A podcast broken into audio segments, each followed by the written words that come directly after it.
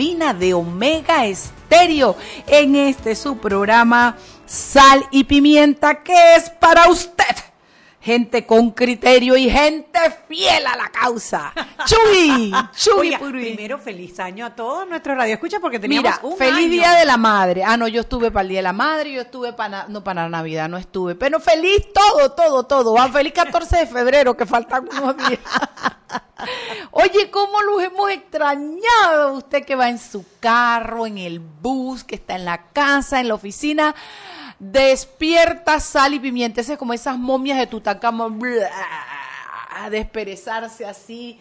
Y, y, y, estamos de vuelta en el programa. Yo, a mí me hizo falta el programa, Chugui. A mí me hizo mucha falta el programa, me hizo mucha falta los comentarios, me hizo mucha falta, bueno, primero verte a ti todos los días. Chugui, tuvimos tiempo sin vernos, Chugui, yo te extrañé, Chugui. yo también, yo también soy. Mi corazoncito, yo estaba allá en los Nueva York pasándola más bien y más rico y comiendo, pero yo me acordaba de mi Chugui Purugui. Ay, qué bueno, bueno, porque yo la verdad que te extrañé un mundo, extrañé a los radioescuchas, un mundo, a Roberto también. pero por otro lado, Anet Planels, siempre debemos hacer lo mismo porque no es lo mismo irte una semana, irte 15 días que tomarte un mes de vacaciones. Uno viene, uno viene nuevo, uno viene renovado. Y quiero decirte que el poder ver el atardecer, Chuy, en mi casa, en mi casa en la ciudad del saber, los, las, las puestas de sol son un espectáculo. Mi hijo me dijo, mami, ya tú no trabajas porque yo llegaba de día.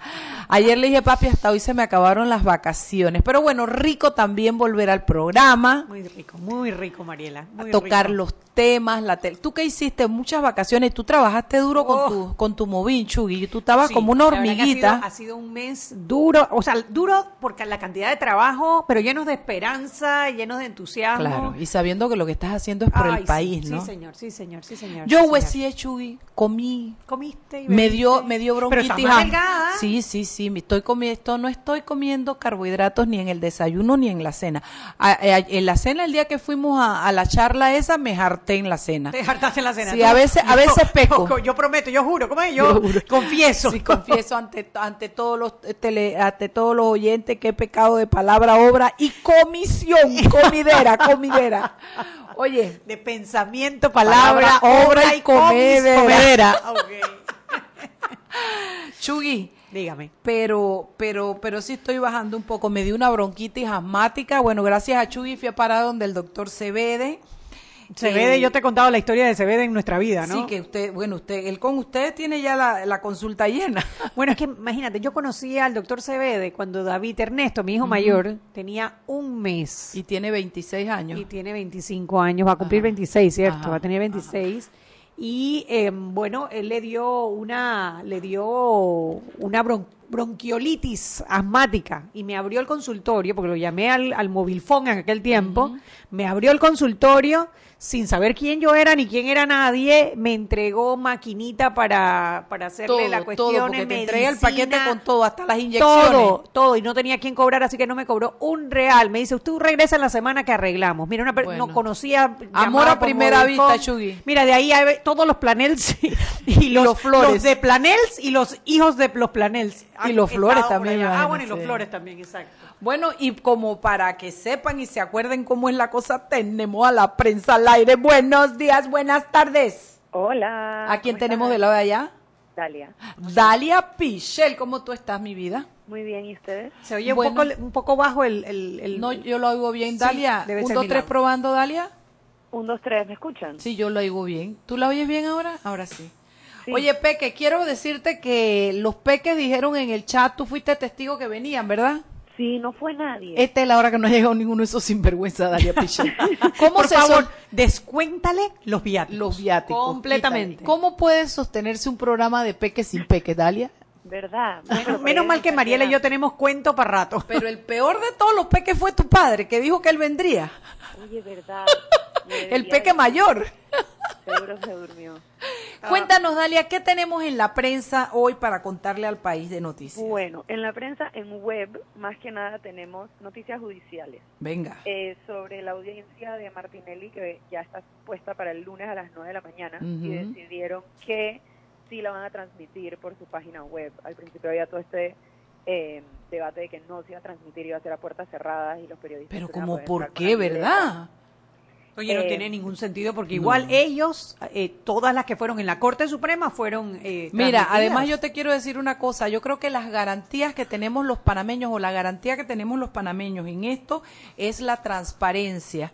y ahí sí. se va a ver qué se argumenta, qué dicen los fiscales y las decisiones que toman los jueces. Eso es importante que todos lo veamos. Y que Yo lo hagan de cara al, país. que por el contexto del caso se iba a hacer eh, con transmisión en vivo y alguna de las partes eh, lo tuvo que solicitar, pero así va a ser. Ah, qué bueno. Me bueno. alegro. Chapó. Ah, Entonces, ¿es el lunes a qué hora, Dalia El Pichel? lunes a las 9 de la mañana. Venga, venga, estaremos En vivo. pendientes. ¿Qué más, nena? Además de eso, presentaron una demanda de inconstitu- inconstitucionalidad contra la ley que penaliza la evasión fiscal. O sea, nos ha secado la tinta de la sanción Increíble. de Varela a la ley de penalización del- de, la evasión fiscal y ya está presentada una demanda de inconstitucionalidad. Exacto, la sanción que fue, bueno, se sancionó bastante rápido esa ley, em, fue presentada por el abogado Felipe Chen Castillo. Y Llegó tu padre, digo, llegó el peque, siéntate aquí, mi vida. y entonces, llegó. sí, aquí llegó. Hola, buenas tardes. Hola, ¿cómo estás? Él no te está oyendo porque no tiene audífonos. Dele unos audífonos a Dani Pichel. Es tu hija, cariño. Dale, entonces fue por Felipe, ¿quién, Dalia? Felipe Chen Castillo. No lo conozco, me suena el nombre, pero presentó inconstitucionalidad. Ujú. Em, con los artículos, con como tres artículos que establecen el monto defraudado. Ajá. y habla de el artículo establece excepción para la aplicabilidad de la figura penal disponiendo dos tipos de tratamiento del- al defraudador del fisco un método administrativo y uno penal. Y en la web está la demanda completa que tengo entendido En la web de la, de la prensa. de la prensa sí Ah, ok. Entonces ya saben, nuestros queridos radio escuchas, el que tenga ganas de conocer qué es la demanda, que lo ponga en la web. Eh, si no se ha secado la tinta de la ley, ya la están demandando. ¿Qué más, Dalia Pichel? Y bueno, además de eso tenemos bastante información sobre la crisis en Venezuela. Hoy la canciller y vicepresidenta se reunió con eh, la representante diplomática del presidente interino, Juan Guaidó. Ajá. Se llama Fabiola Sabara- Sabarte. Ajá. Se reunieron en Cancillería tanto la canciller como el vicecanciller Incapié. Y bueno, le da un poco más de legitimidad a la, a la designación y a la, al reconocimiento que Panamá le da al gobierno interino, ¿no? Bueno, fíjate, Dalia, que para eso nosotros hemos preparado, si no me equivoco, es el lunes un programa con un abogado internacionalista, Alfonso Illueca. Eh, Alonso, es Alonso. Eh, eh, porque y estábamos tratando de lograr que la embajadora viniera o nos mandara a alguien, porque precisamente creo que lo es, es importante que podamos entender cuál ha sido la dinámica legal y por qué las cosas se han hecho de esta manera y dónde estamos. Claro, y, Y- de qué manera Panamá está, o sea, Claro. cómo es el apoyo de Panamá en el proceso. Claro, y yo creo que entre más gente lo sepa en el mundo se hace un eco y podemos presionar y ayudar a que ese país encuentre una salida, cariño. Sí. Y, Y- bueno, ajá. además de eso, para mañana eh, hay una nota que habla sobre el proyecto de ley que está ahora mismo en la Asamblea sobre la veda de la importación de armas. Ajá. Ay, sí, ese proyecto quiero que lo analicemos. Vamos a ver si podemos hacer el programa porque ese proyecto me tiene bien preocupada porque hay un par de camaroncitos legales. Bueno, en la nota eh, hablan con el representante de la Asociación Panameña de Propietarios de Armas Que siempre quieren armas, dale, ajá. Y se hablan con ciertos diputados y su opinión sobre si fue o no fue un camarón legislativo, así que eso lo pueden leer Me mañana preocupa cómo así que cuando tú compres un arma ya no te tienes que hacer ADN ni nada. En vez de ir para más, vamos a ir para menos. En razón de que si la información es la que nos garantiza en un momento determinado poder saber quién es el dueño de un arma, qué tiene y que tenga balance. Porque es que, a ver, cualquier loco de verdad de, de, de- de manicomio compra un arma y, y- y entonces nos estamos arriesgando y no sabemos que el tipo está mal de la, de la cabeza. No puede ser. No puede Bueno, ser. lo que decían los diputados es que eh, esas reformas, o sea, esas se, se presentaron solo 10 minutos antes de que se aprobara en primer debate en la Comisión de Gobierno, o sea que fue como sobre la marcha. Sí, y por eso es que dicen que hay un camarón. Bueno, ahí se da esa discusión, lo pueden leer mañana. Bueno, Dalia Pichel de prensa.com, gracias por la llamada, nena. Nos vemos la otra semana. Bye bye. Nos vemos, chao.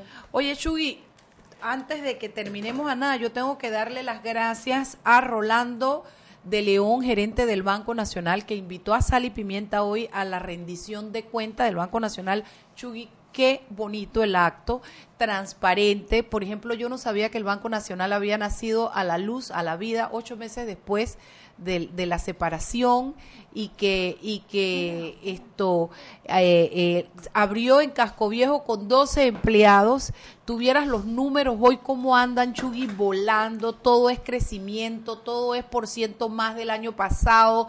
La verdad es que Rolando ha tenido una excelente administración en el Banco Nacional, lo ha hecho prosperar, lo ha hecho crecer y yo creo que está y ha llenado de confianza al pueblo panameño en ese banco. Tú sabes que el Banco Nacional es una de las instituciones que tiene lo que nosotros estamos buscando, que, que no importa qué administración tenga, el banco tiene como una cultura interna Sí. que hace que se maneje con profesionalismo, Sí, alejado de la política, con independencia. Incluso en los tiempos de Martinelli uno no escucha un solo escándalo del, Del Banco, Banco Nacional. Nacional. Es más, eh, uno escucha al revés, que se tuvieron que ir a otros bancos, como pues la Caja de Ahorros en ese tiempo, para las cosas turbias que, que pues eh, se les acusa que pasó. Tiene mística esa institución Tiene y los mística esa panameños la institución. sienten Pero en especial, o sea, El Rolando hermano. de León, Rolando Ay, de claro. León ha sido un excelente Gerente. gerente. Ha sido Le un ha dado una excelente transparencia gerente, a esa institución. Porque además, hombre, durante este periodo fue que se cambió la ley del Banco Nacional, Sí, que le extendieron la exacto, cantidad de de directores, dinero, metieron claro. una mujer en la Junta Directiva por primera vez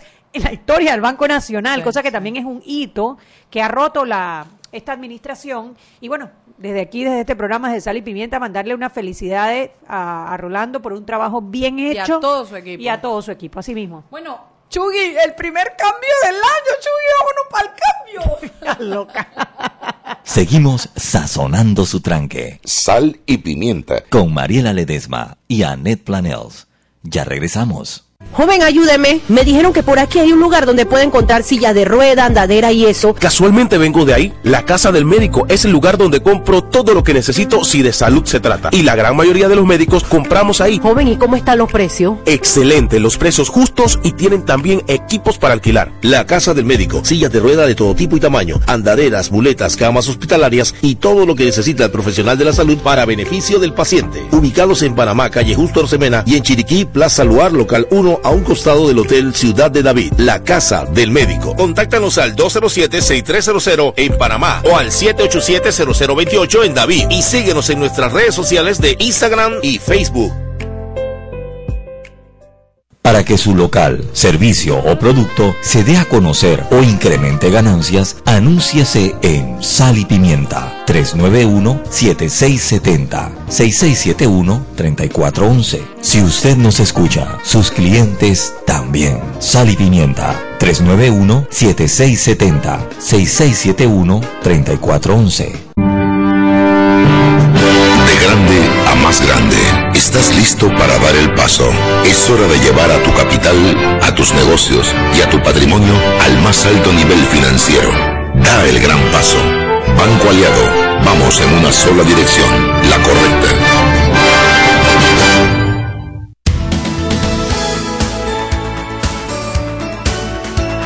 Sal y Pimienta por la cadena nacional simultánea Omega Estéreo 1073, la radio sin fronteras. Recuerde que usted puede descargar el app de Omega Estéreo en Play Store, en App Store, así podrá escuchar toda la programación de Omega Estéreo desde sus celulares.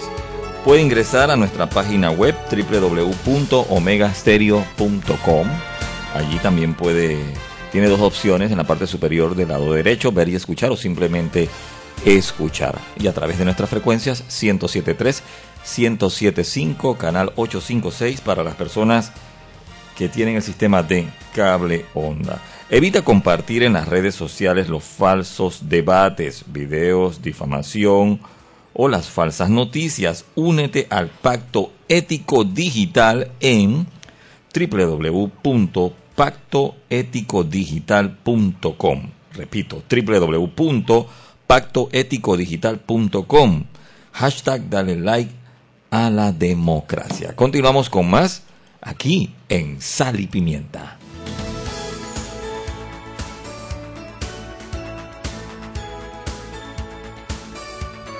Estamos de vuelta en Sal y Pimienta, un programa para gente con criterio, como usted. Gracias a la UNICEF, son unos bellos, nos han mandado unos calendarios espectaculares. ¿Sabes que a mí lo que me gusta comprar de la UNICEF son las tarjetas de Navidad, que también son dibujadas por niños, son una belleza. Lo que ¿no? pasa es que las tarjetas de Navidad han dejado de ser, ser- un- o sea, con el correo electrónico, Claro. eh, la- el enviar tarjetas de Navidad se ha convertido en una cosa que es más una cosa anecdótica, ya no Sí. es eso de que uno se Sí. contactaba con los amigos por lo menos para la Navidad. Hoy día uno se contacta con la gente hasta manda- más de lo que uno quisiera a veces. Sí. Le en, manda Navidad, siete. en Navidad queremos descansar de la gente. Le mandan siete versiones de la de la, Sí. de, la de Navidad para ver cuál le gusta más Navidad, ahorita. sí. No, Belleza, es. UNICEF, gracias por este hermoso regalo, de verdad que sí, y gracias por el hermoso trabajo que realizan para el planeta también. Bueno, Chugui, entonces vamos a hablar de algo, vamos a cocinar, vamos, vamos, vamos, vamos a joder, Dani. ¿Qué tanto vamos a cocinar? A ver, yo quiero hacer un comentario. Venga, ver. venga, la Yo, sentencia. yo hago un comentario que creo que es justo y esto va muy en la línea de mi artículo de este domingo en la prensa, eh, que es un balance de qué fue lo de la JMJ. O sea, la gente, Venga. El balance de la JMJ teníamos muchos miedos, teníamos muchas dudas. Yo fui de los que puse pies en polvorosa, razón primordial, no me interesaba la JMJ. Eh, partamos de esa base. Y segundo, porque la verdad, como mucha gente que se fue al interior y a muchos otros lugares, no quería estar metido en el despelote que todo pe- pensaba hacer la ciudad. Eh, yo creo que el balance es bueno, yo creo que el balance es positivo en el sentido de que las cosas funcionaron, hubo buen clima, no llovió, no faltó el agua, no se fue la luz. Ese di- esos días por lo menos Sí. había, pas- había pasado lo del domingo anterior. Lo pusieron a todos a correr el domingo Exacto. anterior. Eso fue como un... Como un Mira lo que puede pasar. Sí, sí, sí, eso es como el checkmark No ese que hacen los victoria. pilotos, eso que hacen los pilotos antes de salir. Miren lo que puede pasar. Verifiquen que esto funcione. Flaps, Qué bien, qué bien. motor. Y la verdad fue bien. eh, yo lo fui siguiendo desde desde el estaba de viaje, pero yo me mantuve conectado con redes sociales y con las eh, con las noticias. Lo que más me llamó la atención de todo es que todo el mundo hablaba de lo afable de los panameños, de lo de la buena actitud, de las buenas Sí, vibras, señor. De cómo todo el mundo estaba de buen humor, de cómo eh, se respetaba el tránsito, que no había que no había insultos, que todo el mundo estaba como contento. Y yo creo que si bien es eso lo bueno, lo malo es, lo malo de la JMJ, independientemente de muchas otras cosas que le podamos buscar, yo sigo pensando que toda esa plata se pudo haber usado en cosas mucho más positivas a largo plazo para el país, pero bueno, ya está hecho, está hecho, está. Eh, lo que sí es, ¿por qué demonios no podemos hacer así siempre? Siempre. Entonces, lo que a mí me parece que lo que, no diciendo que es lo malo necesariamente, pero lo triste de todo esto es que nos demos cuenta cómo tenemos un potencial que sencillamente no cultivamos porque no nos da la gana de cultivarlo. Porque lo tenemos, está latente. Claro, está evidentemente está latente porque no fue que no es que hubo una campaña para hacer, no es que nos estuvieron amaestrando Sí, ni no nos dieron clases dos meses antes Exacto, no nos pusieron Ni nos a leer. amenazaron Nada. tampoco. Exacto, nada. no nos pusieron a leer el manual de urbanidad de Carreño para que todos supiéramos a cuándo- cómo se tiene que dejar pasar a la gente al cruzar la calle, que hay que recibir a la gente con una O sonrisa. sea que somos unos sinvergüenzas, Dani. Exacto, básicamente somos unos sinvergüenzas en el sentido de que de que podemos hacer las cosas bien y no las hacemos. Entonces, eh, eso eso es triste. Yo una cosa que me llamó muchísimo la atención y suele pasar en estas cosas fue que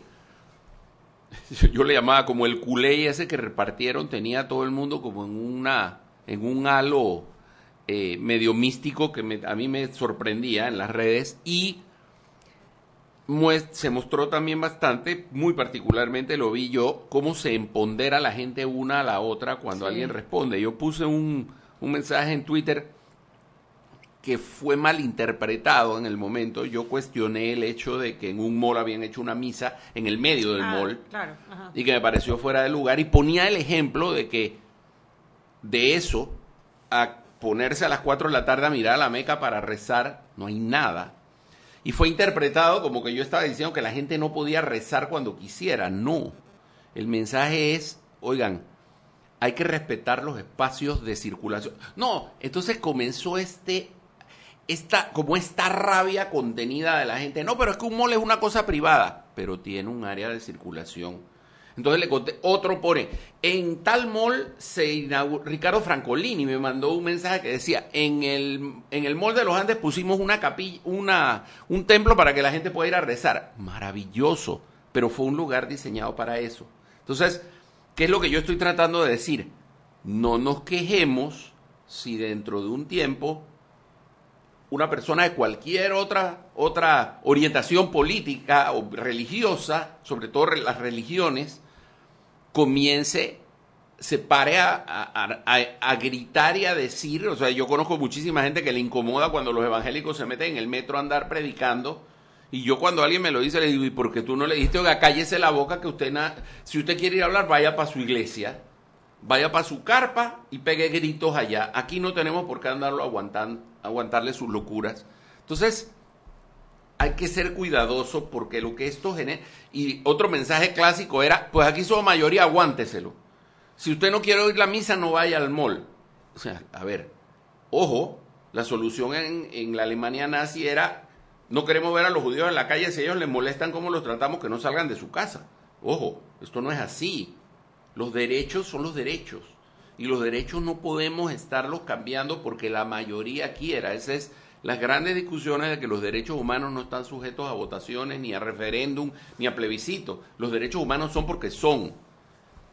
Y hay que respetarlos. Y hay que respetar. Yo Un creo que saludo la nada más antes de continuar con el tema hasta nuestro peque Lord desde Newcastle en, Ay, en Inglaterra. Alfredo. Berguido está Te escuchando el primer. mucho. para acá, papi, veñe para acá. Pura, pura, pura, termina esa cosa rápido. Y para eh, eh, Alfonso Grimaldo también de la previa, que también está conectado con el primer programa del año. Saludos. Tú sabes que el, el lunes el artículo que, de- que hice de la prensa era sobre eso también, era no se vayan.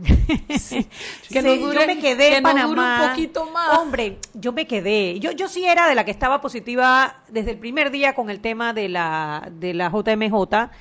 Yo soy católica, no soy una católica Practicante. Bueno, o sea, hombre, sí. no soy no soy de, de las que está todo el tiempo metida en este tipo de actividades, pero soy católica y creo, pues, en la, a ver, creo en mi religión. Tengo muchas cosas que criticarle, eh, sobre todo, por supuesto, los manejos que les han dado a los temas, etcétera. Pero yo sí creía que la JMJ iba a ser un- algo positivo para el país, iba a ser positivo el ambiente y que íbamos a poder manejarlo porque los panameños cuando nos proponemos algo lo hacemos. Oye, recuperamos un canal sin tirar un Hombre, tiro. los panameños tenemos habilidades que nosotros mismos no nos creemos. O sea, hay un tema también de autoestima como país. Que, que a veces eh, es curioso, porque nosotros, hombre, un país de cuatro millones y medio de habitantes y tenemos un boxeador que fue tres veces campeón mundial de boxeo, tenemos el, el primer lanzador de las grandes ligas, el primer beisbolista de las grandes ligas que entra de manera unánime al Salón de la Fama y bueno, Rubén Blades y, y no solo eso, somos eh, acabamos de empezar a jugar fútbol y tenemos futbolistas eh, De en- primer en- nivel. De primer nivel, o sea, ¿cuántos años tenemos nosotros de jugar fútbol? Yo creo que ni 20 años de manera seria. Eh, o sea, el panameño cuando se propone algo lo logra, ¿no? Entonces, bueno, primero que la, la JMJ sacó lo mejor de nosotros Sí, mismos y sí. nos demostró que somos capaces de manejar esto. O sea, estuvo bien manejado. El gobierno eh, fue, fue responsable en la manera que lo manejó, la Iglesia Católica lo manejó muy bien, no hubo mayores tranques, no hubo desabastecimiento, las actividades se iniciaron eh, a la hora correspondiente, hubo orden. eh, una parte que me encantó, a los políticos los hicieron hacer su fila como el resto de los ciudadanos, los ciudadanos aplaudieron, o sea que los ubicaron como, como debe ser, ¿no? En una seguridad que no distingue las personas que se creen más que las otras. Y eh, al final, hombre, nos lucimos como país. Sí. Nos lucimos como país. Eh, en cuanto a lo de las libertades y a los derechos, que en efecto, digo, yo siendo católica, soy de las que digo que soy de las católicas que está convencida que los derechos humanos no se someten a la mayoría, que uno tiene que vivir y dejar vivir, que uno no tiene es. A decirle a otra persona cómo quiere vivir su vida Exacto. y que la religión es algo personal, es una decisión personal y que no tiene que estar se la- practica en la pero, intimidad de pero tu también, casa, pero sí tu- tengo de que decir, templo. pero sí tengo que decir que si quieren hacer misa en un lugar público o en un lugar privado que les da permiso para ello, tú pues, tienes tanto derecho para criticarlos como ellos para hacerlo. Eh, si alguien quiere predicar en el metro, pues pode- podemos protestar, pero pues también es su prerrogativa, ¿no? No, yo no estoy de acuerdo con Eh, eso, mira. Pienso que también Eso es parte de las libertades. el- tú en tienes el- derecho a hacerte que no lo escuchas o a taparte los oídos, ¿no? porque tú invades un espacio, porque tu voz Pero bueno- predicando en un metro no podemos Sí, bueno, lo que pasa es pero que- es un derecho también, Pero- es un derecho a expresarse, Sí, es un derecho, es una libertad. ver. Puede que no te guste, Es como pero cuando te montas en un elevador y llevas tu música a todo volumen, Exacto. entonces o una conversación abierta y todos los del elevador tenemos tu bueno, puede ser, puede ser una regla de, de cortesía, pero a lo que voy es que parte del derecho de ellos también es El expresarse. a ver, eh, lo que pasa pero es que- también lo tendría los musulmanes de Es que hacer a eso el- voy. la Esperen, misma, a eso voy. el mismo lugar, o sea, La- la- el derecho a la libertad religiosa existe Sí. y el derecho no solo a tener una religión, sino a practicarla y a manifestar que, la que uno la practica. Estamos de acuerdo. De ahí a introducir la religión o elementos religiosos en el día a día de la vida de las personas es lo que eso se tiene que manejar con mucho más cuidado. ¿Por qué? Porque pensemos ahora lo siguiente, eh, que en vez de ser alguien que se mete al metro a predicar la palabra de Dios, se meta alguien en el metro a decir, miren, toda esta cosa, la religión es un cuento, esto es una locura, esto no tiene ningún tipo de sentido. son espacios públicos, tienes que Es un espacio público y yo estoy seguro que a esa persona acaban llamando un policía y se lo acaban llevando porque el tipo está faltándole al respeto a un montón de gente. Entonces, mi derecho termina donde, comienza el de los demás. Si yo no voy a poder ir al metro a decir esas cosas porque creo que no lo debo hacer, del mi- porque incomodo a alguien, del mismo modo los demás deben limitarse. ¿Sabe qué? Si usted quiere predicar su palabra, esa, cosa que usted dice, vaya y para eso tiene una iglesia y para eso tiene al- a- lo que quiera y no invadir el espacio ajeno. Eso no es correcto. Y tenemos que entender que estas cosas van cogiendo fuerza y un día terminan en un problema. Ok, vamos a parar aquí porque hay que ir al cambio. Tenemos a Alexandra allá afuera que hay que abrirle la puerta. Y yo saludo para mi pequeñísima con ojo de muñeca Irma Planels que también nos está escuchando. Vámonos al cambio. Roberto, afuera está Alex Elderup. Seguimos sazonando su tranque. Sal y pimienta. Con Mariela Ledesma y Annette Planels. Ya regresamos. De grande a más grande, estás listo para dar el paso. Es hora de llevar a tu capital, a tus negocios y a tu patrimonio al más alto nivel financiero. Da el gran paso. Banco Aliado, vamos en una sola dirección, la correcta. Para que su local, servicio o producto se dé a conocer o incremente ganancias, anúnciese en Sal y Pimienta 391-7670-6671-3411. Si usted nos escucha, sus clientes también. Sal y Pimienta 391-7670-6671-3411. Joven, ayúdeme. Me dijeron que por aquí hay un lugar donde puede encontrar silla de rueda, andadera y eso. Casualmente vengo de ahí. La casa del médico es el lugar donde compro todo lo que necesito si de salud se trata. Y la gran mayoría de los médicos compramos ahí. Joven, ¿y cómo están los precios? Excelente, los precios justos y tienen también equipos para alquilar. La Casa del Médico, sillas de rueda de todo tipo y tamaño, andaderas, muletas, camas hospitalarias y todo lo que necesita el profesional de la salud para beneficio del paciente. Ubicados en Panamá, calle Justo Orsemena y en Chiriquí, Plaza Luar, local 1 a un costado del Hotel Ciudad de David. La Casa del Médico. Contáctanos al 207-6300 en Panamá o al 787-0028 en David y síguenos en nuestras redes sociales de Instagram y Facebook.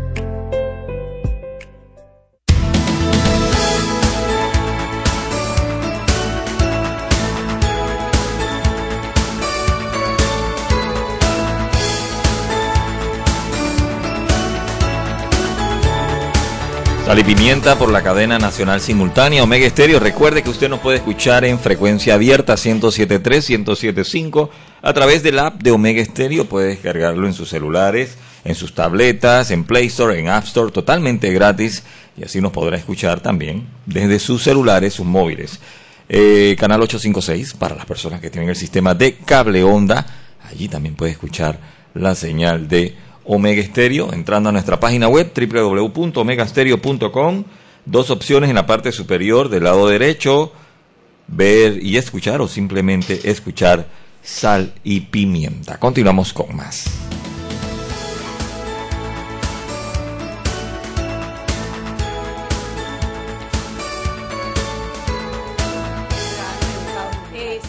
Estamos de vuelta en Sal y Pimienta, el programa para gente con criterio, Alexandra Shelderup, con criterio. bueno, ¿por qué haces hincapié en eso? Solo por, porque estás en la cabina. Bueno, ahorita vamos a oír a Alex que nos trae unas súper buenas noticias. Yo quería cerrar eh, o que tener mi posibilidad de decir también lo que pienso de la JMJ yo fui de las que me asusté, yo dije, yo no voy para allá, ese molote de gente, esa yo le y dije, pero vámonos, Mariela, y caminamos, le digo, tu abuela la tuerta, yo no voy, no voy, no voy. Entonces yo lo único fui a mi supermercado para trincherarme, y como se había ido la luz, digo, meto, va y se va el agua también, me compré dos grandes galones de agua. Tú eres de las que tiene papel higiénico para los próximos Bueno, tres yo porque había ido a Costco hacía dos semanas cuando llegué de viaje, así que yo tenía papel higiénico para los próximos tres meses. Pero esto, oye, cuando, y con todo y que yo en algún momento dije que llegó el Papa, yo corrí y ponía la tele. Después ni siquiera comentaban, yo ponía. Con todo y que yo no tuve cero contacto con la JMJ, porque, pero no porque fuera religión, se los prometo, sino porque no estaba en el ánimo. Además vine con una bronquitis asmática que casi, casi se ve de me tiene que hospitalizar. Así que yo estaba cansada, estaba, me sentía muy mal. Esas fueron las razones realmente pero yo quiero decir que me encantó el evento, que siento que Panamá necesitaba un evento positivo que uniera panameños, una buena noticia. Siento que nos que fue muy bueno porque nos hizo trascender hacia afuera con nuestra gestión, con cómo lo hicimos, fue bueno porque nos unió como panameños, fue bueno porque le renovó la fe a la gente de la Iglesia Católica, fue bueno porque esa parte de mostrar que todas las religiones se podían unir, apoyarse, yo creo que fue bueno en fue bueno también porque el Papa tiene un discurso súper combativo. Muy combativo, él me encanta, me encanta. A mí me encanta porque él le dice a los jóvenes, hey, no se queden sentados en su, puesto. No, el Pancho cada palabra que dice a mí me gusta porque él es profundo y de todo lo demás. Y es una persona que encuentra la palabra que tiene que decir para cada circunstancia. Y, y, sabe qué decir en qué lugares. El día que estaba reunido con toda la cosa esa de la asamblea, el tipo claramente les dijo que el, que el servicio público es para dar y no para, para. servirse no creo que lo hayan entendido ni el 20% mm. de los presentes. ellos estaban ocupados tomándose selfies. no sintieron que era con ellos. Bueno, y lo otro que lo que no me gustó y lo que quiero decir es que uno siento que el, el gobierno hizo malos cálculos, sobreestimó todo, con lo cual generó una ansiedad innecesaria eh, porque definitivamente que primero eran 400 mil, después eran 200 mil, al final llegó menos gente. Eh, por ejemplo, en la ciudad del saber no hubo ni un solo eh, peregrino de lo que se esperaba. Allá en San Miguelito, en Veranillo, adecuaron dos escuelas para que llegaran, remozaron los baños, pusieron todo, no llegó ni un solo peregrino. Entonces, siento que en eso hubo un exceso de gastos. Bueno, es lo mismo digo yo, por lo menos le quedó a las escuelas. Pero ese, ese, ese exceso era innecesario si tú te sientas y, planificas bien las cosas, pero que, como decían en el interior, mejor es que sobre a que fa falte. A, mí una cosa que me encantó, bueno, y me encanta de cada intervención que tiene el Papa Francisco en donde vaya, primero que se sale del protocolo. Sí, Tú le ves la cara a la gente que está alrededor de él cuidándolo, que dice que otra vez, como diciendo ya no lo podemos controlar. el hombre le dicen por aquí y él ve una persona, una viejita que está y él se pone a cantarle es, es, se pone a cantarle feliz cumpleaños a una que tenía un letrero diciendo, diciendo que las abuelas también arman líos, ¿no? Y después, y después hay otras cosas, o sea, después él hace cosas como eso que dicen que se apareció en la misa de, las, esclavas, y se sentó en la última silla atrás. Imagina que ese cura, Mi mamá estaba allí, era el obispo de Cuba, el que estaba dando la misa. Las esclavas tenían 700 cubanos eh, quedándose en... Chico, aquello era un titingo, mi hermano. Una ¿qué te puedo decir? Bueno, el que estaba dando la misa era el obispo cubano. ¿Te imaginas? Y él llegó y se sentó en la silla acá calladito, no dijo nada. Y los niños estaban cantando, los muchachos, pues no eran ningunos niños, los Eso muchachos debe haber cubanos. sido como cuando un como cuando uno está en la escuela de la primaria y uno está en el medio de la hora del comedor y el escándalo y de repente el director entra caminando al, comedor y empieza a bajar el silencio, silencio Bueno. todo en silencio. Tal cual, estaban cantando, el, era el cierre de la misa justo Ajá. antes de la bendición Ajá. y dice que pararon de cantar, o sea, se emocionaron tanto que pararon de cantar. Entonces el, Se el- les olvidó la canción. que se el obispo lo llama para que pase al frente, obviamente, ¿no? Y él pasa al frente y lo primero que dice es que, oigan muchachos, eso no se hace, uno no para de cantar. Por supuesto, todos se querían venir abajo riéndose, ¿no? Y bueno, dio una la bendición final, cerró la misa, pero qué detallazo, o sea, qué Cuando fue a Cuba me da risa detallazo. porque dice que los cubanos le decían, le cantaron cuando estaba en la plaza y que qué papa tan chévere el que no vino a ver. Uno, dos y tres, qué papa tan chévere, qué papa tan Eso chévere. está como alguien que puso la mata de Alguien que puso un tuit que la gente de la JMJ empezó, tú sabes esto, de la JMJ, van Ah, a sí. trancar la ciudad, no sí, va a haber nada que No comer, agua. esto está todo desorganizado, quien quiere estar escuchando misa, que ya por la segunda y que ay qué bonito los niños cantando por la calle, llegué- yo la llegué a benda- migración. banderita, y cuando al final somos la juventud del Papa. cuando yo cuando yo llegué de China esta semana y llegué a, a migración y la y le pregunté a la de migración dije oye y ustedes están reventados me imagino.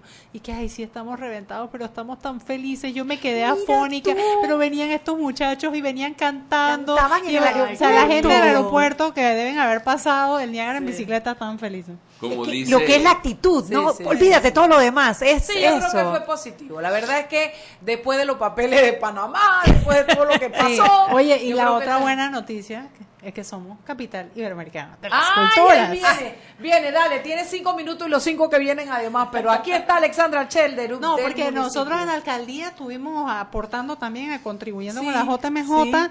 y de, y, Y se de te verdad- sacar tu, tu, tu libreta de que de, de, de, de capital iberoamericana. No, no, no, porque yo pienso que el protagonismo de verdad Era era, de la para la JMJ, JMJ, sí. pero ahora ya toca decirlo, señores, todo el 2019 por cuenta de los 500 años de fundación de la ciudad, somos la capital iberoamericana de las culturas. Eso pasó el año pasado en La Paz, el año anterior en Lisboa y el año que viene en Buenos Aires. O sea, Ajá. Es, nueva, oye, a un es- nivel. eh, eh, exactamente. Entonces, esto lo lanzamos mañana en el Parque Urracá y va a ser una belleza, va a ser un- Cuéntanos el programa, porque ustedes se han mandado, este año 2018 hubo tanta actividad artística en la ciudad. Alexandra, déjame quitarme el sombrero, chapó, mamacita.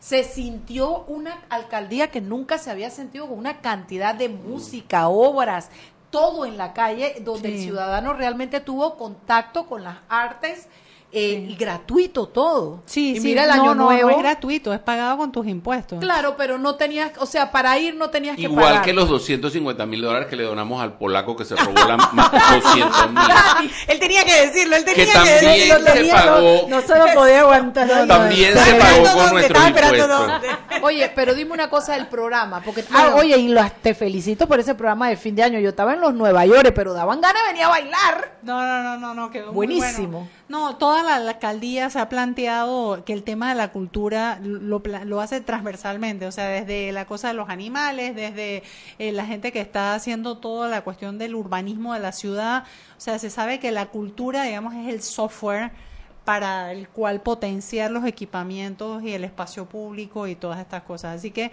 ha sido muy bueno trabajar con una institución que crea la cultura de forma transversal, no solamente desde el departamento que yo, que yo dirijo.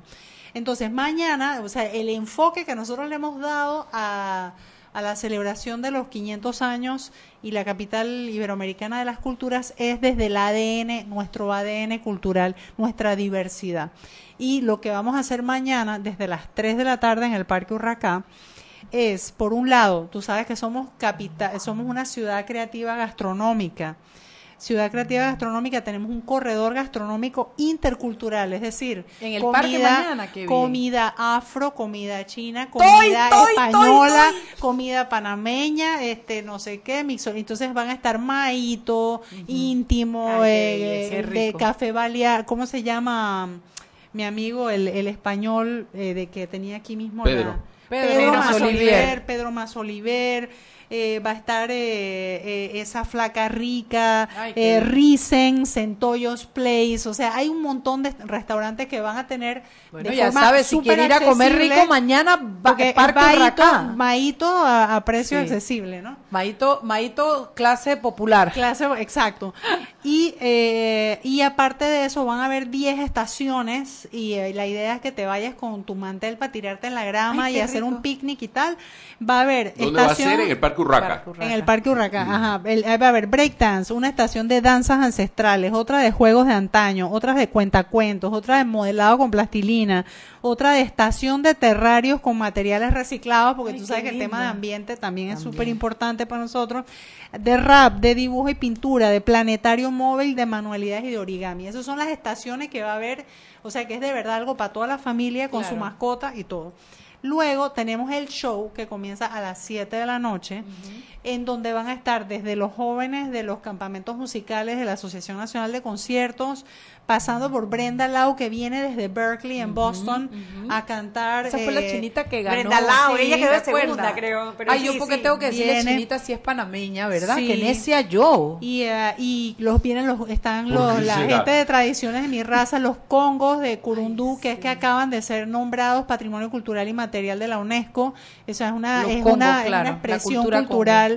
Eh, luego de eso eh, eh, va a haber un grupo de rock también que se llama Entre Nos y los Beachers. ¡Ay! Ah. ¡Ay, papá! Ah, no vienen los Beach Boys. El, el Yo problema, el a problema es que Mariela "Vienen no le gusta. Boys", dice. Vienen los el- Beach el pro- Grandpas. El, problema, el problema de Mariela es que no le gusta bailar. Ella sabe si cuando vine, la llevé a ver los Beachers, yo no paré de bailar, toda- casi me, de- me descuadro la cadera, que Sí. sepa ya. Así que, y, eh, y inclusive también van a estar algunos de los, de los señores que se ganaron el concurso de las estrellas doradas de la alcaldía, que son estos talentos que están Sí, metidos en los barrios de edad avanzada y que vienen a cantar. O sea que es como un... un Oye, es una como- explosión cultural. es- sí, es una mezcla para decir lo diversos que somos, lo talentosos que somos. Ya lo mostramos en la JMJ, cómo nosotros convivimos con este cúmulo de identidades Claro. y va a ser realmente para pasarla bien. Y entonces, ¿qué pasa? Que después de eso, ya el 15, el 17 de febrero, la ciudad de Shanghai, con el programa que tenemos que se llama Ciudades de Agua, que es ciudades puerto como Shanghai, eh, Liverpool, que ya hemos estado haciendo cosas con ellos, Buenos Aires, que va a mandar el quinteto Astor Piazzolla. de Mañana. No, no, eh, Eso todo es eso es de lo 6 que viene este año, todo lo que viene este año. Hay que traer a Eh, Les Luthiers antes que se mueran.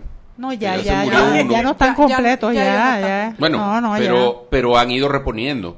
O sea, Sí, no, entiendo no. que al que se murió lo repusieron por otro Ah, parecido. no sabía, no, sabía. eso están. Bueno, por ahora Pero viene antes que se acaben. el grupo de Piazzola viene, que, que eso está buenísimo.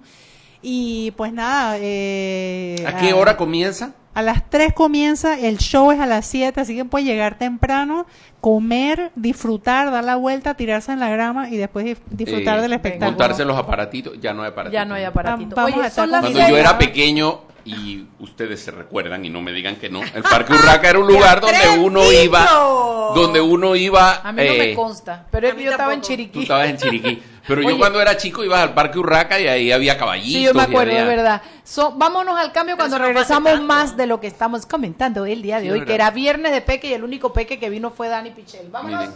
Seguimos sazonando su tranque. Sal y pimienta. Con Mariela Ledesma y Annette Planels. Ya regresamos.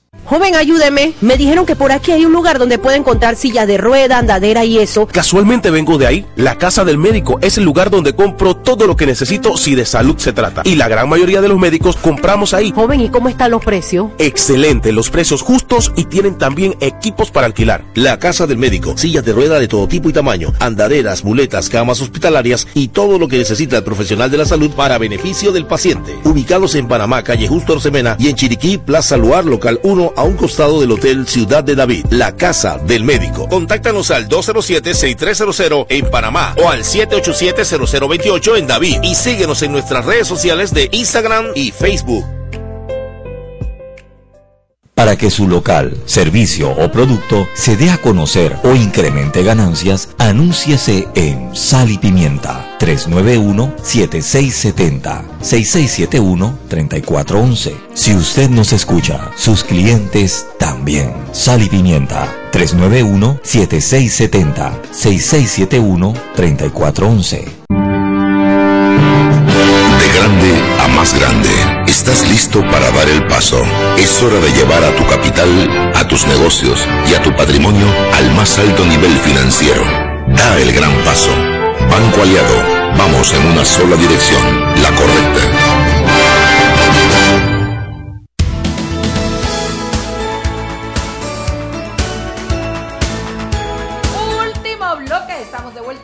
Pimienta, el programa para gente con criterio. Hoy era viernes de Peque, solo vino el Peque de 75 años, digo. Por menos Eso fue por habernos comparado con lo del Urraca. De Huracán. 57, no de 75, De te confundiste. 57. Y todavía no 57, ¿eh? son 56 todavía. 56. Vino también Alex Elderup que nos va a seguir hablando un poquito más de este evento de mañana que a mí me, me complació y me emocionó cuando me lo dijo ayer que me la encontré porque los eventos de la alcaldía han quedado tan buenos que ya te- es una marca registrada, Y que, y que tú sabes que además eso fue algo que hubo que trabajarse, porque en general, cuando tú le dices a la gente que algo es gratuito, piensan que es malo. Que es mala calidad. ¿Por qué? Porque no hay una tradición de política cultural que crea en la democratización de las cosas valiosas culturalmente abiertas a todo el mundo.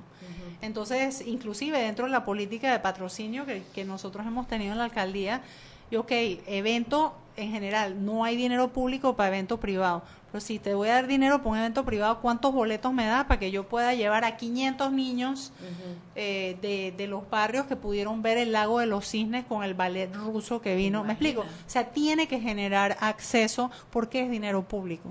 Claro, claro. Así que... No, aparte que volvemos al tema de que la cultura es un camino al desarrollo. Claro, O sea, en un lugar donde tú tienes un sistema educativo tan precario sí. a nivel oficial, porque lo más triste del, del problema del sistema educativo a nivel oficial, cuando se comienza a comparar con el particular, es que cada vez amplía más la brecha entre ricos y pobres y entre Sí. los que tienen acceso a educación y los que no lo tienen. Sí. Entonces, eh, la cultura es una forma indirecta de llevarlos y generar una serie de estímulos y una serie de curiosidades que pueden hacer que estos niños, si tienen a, la- a su vez un sistema de bibliotecas y de poder acceder a música clásica y otras Sí. cosas, comienzan, y no digo música clásica como que la música clásica es la única música que tiene que ver con la cultura, todas las músicas No, yo son parte del que- hay elemento exponer- cultural. hay que exponer a la gente a todo. Hay que exponer a la gente a todo Sí. y, que, y que cada quien se sienta libre de la curiosidad. Lo que uno no puede hacer en estos cargos es solamente empujar el arte que le gusta a uno. Bueno, es que ese es uno... eso es un tema Esto tú y yo lo hemos conversado muchas veces, pero uno de los graves problemas que tiene el elemento de la cultura en Panamá es que cuando tú tienes dirigiendo el Instituto Nacional de Cultura a, un a una bailarina, todo es ballet. Y cuando tienes al director de la orquesta sinfónica, todo es música clásica. Y cuando tienes a un folclorista, Sí, todo no- es la pollera ser. y los tembleques. Eso no puede ser. Y eso no puede ser. O sea, la visión de No cultura hay que hacerla horizontal, amplia Sí. y entender que los congos son tanta cultura como los tenores. Así mismo es. Con la diferencia Y más de que nuestra lo- incluso. exacto, a eso voy, que los congos son nuestros Y que los tenores y que muchas veces son prohibidos importados. y que estuvieron prohibidos mucho tiempo. O sea, además es una expresión cultural del cimarronaje, de las luchas, de la resistencia y todas estas cuestiones. Pero bueno, en todo caso, mañana la vamos a pasar muy bien en el parque y mañana se van a enterar de todo lo que va a pasar durante el año, porque ahí, por ejemplo, yo no sé si tú conoces a Lila Downs. eh, es una cantante mexicana extraordinaria, ella cantó en los Óscares. No eh, es una que, que canta sobre cultura mexicana, que canta sobre, sobre que ella es socióloga o algo así. No, no, no, no, ella es full cantante. No, no sé quién eh, tiene una de las voces más hermosas, viene otra, ta- va- o sea, va a haber un, una, un concierto que se va el día del 8 de marzo, que va a ser Las Divas del Mundo, y ahí va a estar Lila Downs, va a estar esta Emeline Michel, que después de Tabu Combo es la artista más famosa de Haití, tiene una voz extraordinaria, y va a estar Patricia Bliek, nuestra. Ah, mañana. sí, nuestra Eso va a ser Patricia el 8 Bliek. de marzo. Eso va a ser el 8 de marzo. Debe ser una belleza. Eh, vamos a traer, por ejemplo, Patricia eh, tiene una voz la, hermosa. la exposición Molas Capas de Sabiduría del Museo del Oro de Bogotá. Es, mire, yo quiero hacer un paréntesis aquí porque yo vi esa exposición, exposición. en Bogotá. La mejor, y es un poco triste decirlo, la mejor exposición de molas que vi yo en mi vida fue en el Museo del Oro de Bogotá. Apágale el micrófono, por favor. Totalmente, no, fue increíble y algo muy llamativo, que fue lo que más me gustó, y es como se tiene que ver esto. En ningún momento se trató de restarle importancia al hecho de que los gunas son primordialmente panameños. O sea, no son primo- primordialmente panameños. Los cunas son originalmente chipchas y llegaron a Panamá más o menos en la misma época de ¿Dónde los queda españoles. Chipcha? Sí, pero el punto, sí, los En chips- América del sí, Sur. en América del Sur, los chipchas eran los que estaban por Colombia, por el, por Nicaragua, por Venezuela, pero el punto es que en ningún momento se le tra- trató de dar un matiz de que No. esto es un tema de Colombia, De Colombia. no. Y por esta eso- gente está en Panamá, Está bien, pues, produce- está bien, y pues. por eso es que estamos haciendo esto con Colombia, porque parte del, del enfoque que les hemos dicho es, hey, tenemos que aprovechar para mostrar en qué nos parecemos y una de las cosas que tenemos en común entre Colombia y Panamá son los pueblos indígenas. Los emberá son eh, de los dos lados, los cunas son de los dos lados. Pero lo interesante de esa exposición, además de ser bella, es que no cae en el riesgo de nada más hablar de la mola como, como artesanía, sino Mm. la mola como el resultado de una forma de ver el mundo. Entonces la exposición, eso va a ser en el Museo del Canal, hemos tenido el apoyo de Da Vivienda, del Congreso General Cuna, que también, porque las piezas son panameñas, o sea, la... La exposición está interesantísima. En la exposición hay, hay hasta una mola que es la silueta de la cara de Martín Torrijos porque la usaron para, en, el, en la comarca para... Era uno de los logos de campaña de Martín. Era una mola que tenía la cara de Martín y decía Martín presidente. Y eso estaba en Colombia expuesto. Sí. En el, El 60% de las molas de allá eran eran de pa- eran panameñas, pero el enfoque siempre fue es un pueblo que es, que es un pueblo que, que vive en estos dos países, pero ellos son una nación. Eh, entonces hay muchas No, no, cosas que, no, que yo les digo, métanse en la página eh, Ciudad Panamá 500, Panamá Ciudad 500.org, eh, porque ahí es de que están, estamos poniendo como todos los eventos que va a haber en el año. Y vengan mañana, porque van a pasar divino, van a comer rico, ven, traigan Ese, sus ese, ese mascotas. corredor culinario Mariela Suena le hizo yo- yo- como yo estaba pensando ah. en llamar Tú eres foodie, tú eres Nosotros vamos foodie. para Chiriquí mañana, hombre. Ay, la vamos a perder. Sí, sí, Pero, sí. pero aquí somos foodies. Sí, sí, sí. Aquí somos Daniel, comelones. lo que Daniel, somos. ¿ah? Yo es que cuando vi lo que te- había, así sea para la parte gastronómica, básicamente voy a tratar Confiesa de... cobarde. A esa es a la que vas a ir. No, no, o sea, mira, yo te voy a decir, ¿qué es lo que pasa con estos eventos? Estos son los típicos eventos que uno va ahí pensando que va a ir a la parte gastronómica y cuando uno voltea a ver, uno está en el medio del show oyendo a los Claro, bichos. claro. ¿Por Ay, qué? Porque son un montón de cosas que se van juntando No, una y otra actividad y otra actividad. Y, y ve gente, encuentra gente, conversa. Hombre, ya hay un espacio para que la gente vaya con sus niños, con Bueno, su es la fam- el haga- famoso yo lo es, Sí. es lo que han cultivado muy bien cultivado en Colombia con el tema de los espacios públicos, los espacios de los espacios de, del- de la gente, los espacios de eso tiene un nombre, ellos le dan un nombre que son los espacios donde La la, gente convivencia. interac- de convivencia, el espacio de convivencia. convivencia donde la gente interactúa una con la otra sin ningún tipo de Y esa fue la idea también de la Navidad de la alcaldía, es decir, nosotros logramos sacar a la gente No de su digna. casa, Nah, perdón. La logramos a sacar a la gente de sus casas para estar en los en los, ¿En los parques? en los parques hasta las 10 el, de 11 la- de la el de aquí de Via Argentina, ¿te acuerdas, Chudy, que pasamos un día? Sammy Sandra Sandoval. Y eso que no estaba ni terminado todavía Sí. cuando estábamos Mira, eh, el, eh, hay un problema de y, y va a sonar eh, va a sonar como fuera de lugar, pero yo voy a llegar allá si me si me permites. La gente está muy preocupada por el costo de vida y la gente ha tenido que hacer sacrificios importantes porque el costo de vida en la ciudad ha aumentado, ha aumentado a niveles que la gente ha tenido que Recortar. Y una de las cosas primeras que recorta la familia es precisamente el esparcimiento. Diversión, Nos contaba claro. una señora como ella iba una vez al mes al McDonald's, ese era el paseo con sus hijos y ya no le daba la plata para poder hacer darse ese lujo. Estas actividades sacan a la gente de la rutina.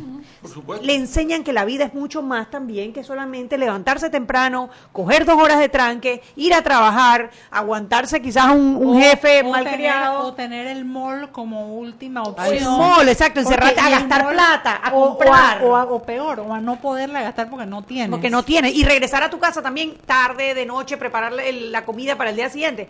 Te saca de esa rutina. y a lo mejor un poco, a lo mejor esto fue un poco de esa, de ese, hombre, de esa brisa fresca que trajo la JMJ, que nos sacó a todos, a todos por obligación de la rutina. Vimos otra cosa, vimos canciones, vimos niños, eh, muchachos jóvenes entusiasmados, en modo aventura, en modo ponte zapatillas y anda a caminar. No necesitas eso, un mall, no necesitas un lujo, no necesitas ir a gastar plata.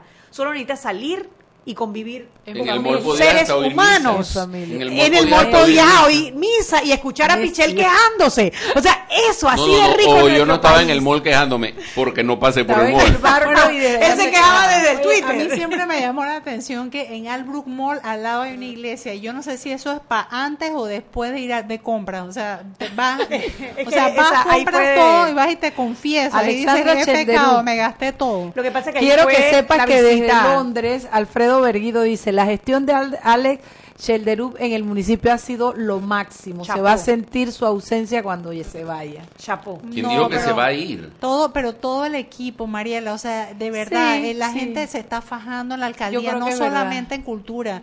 O sea, ahí está Duna Salamín, que con el trabajo que ha hecho con los animales es impresionante. pero no pudo con los de la 5 de mayo. no pudo ir a la 5 de mayo a hacer nada con ellos. Nini Moreno, que es la directora de eventos, que es la que hizo todo este, el concierto de Gilberto Santa Rosa, los grandes eventos así de desfiles, eso ha sido ella. O sea, la gente se ha fajado en... Bueno, chapó a todo el equipo, porque la verdad que sí. De los más grandes aciertos de José Isabel Blandón es el equipo que nombró. Sí, pero es que él, él ha trabajado, bueno, somos muchas más mujeres. Y para los que dicen que él va a nombrar solo panameñistas, yo creo que el municipio ha sido un ejemplo de que él ha nombrado a la gente por sus méritos. Pero aparte, es que pero ahí hay un tema. Y jamás nos han pedido que nos metamos en un partido. de la noche. Jamás. Ahí hay un solo tema que yo menciono, que es que armar un gobierno nacional no es igual armar un gobierno municipal. Pero la intención es importante porque así como la dinámica municipal puede, puede, te das cuenta cómo va a nombrar el otro. bueno, un saludito nada más. Melba de la Cera hasta Chiriquí que ha estado escribiéndonos todo el programa. Un beso y un abrazo. Un besito, Mamatol. Dile a Mamatol que se acuerde de la medicina que está debajo de la cama. y ustedes saben. El lunes aquí estaremos de nuevo a las 6 de la tarde. No se pierda Sal y Pimienta, programa, para, gente con criterio. Gracias, gracias. Hemos presentado Sal y Pimienta con Mariela Ledesma y Annette Planels. Sal y Pimienta, presentado gracias a Banco Aliado. Descargue la nueva app de Omega Stereo en sus celulares. Atención.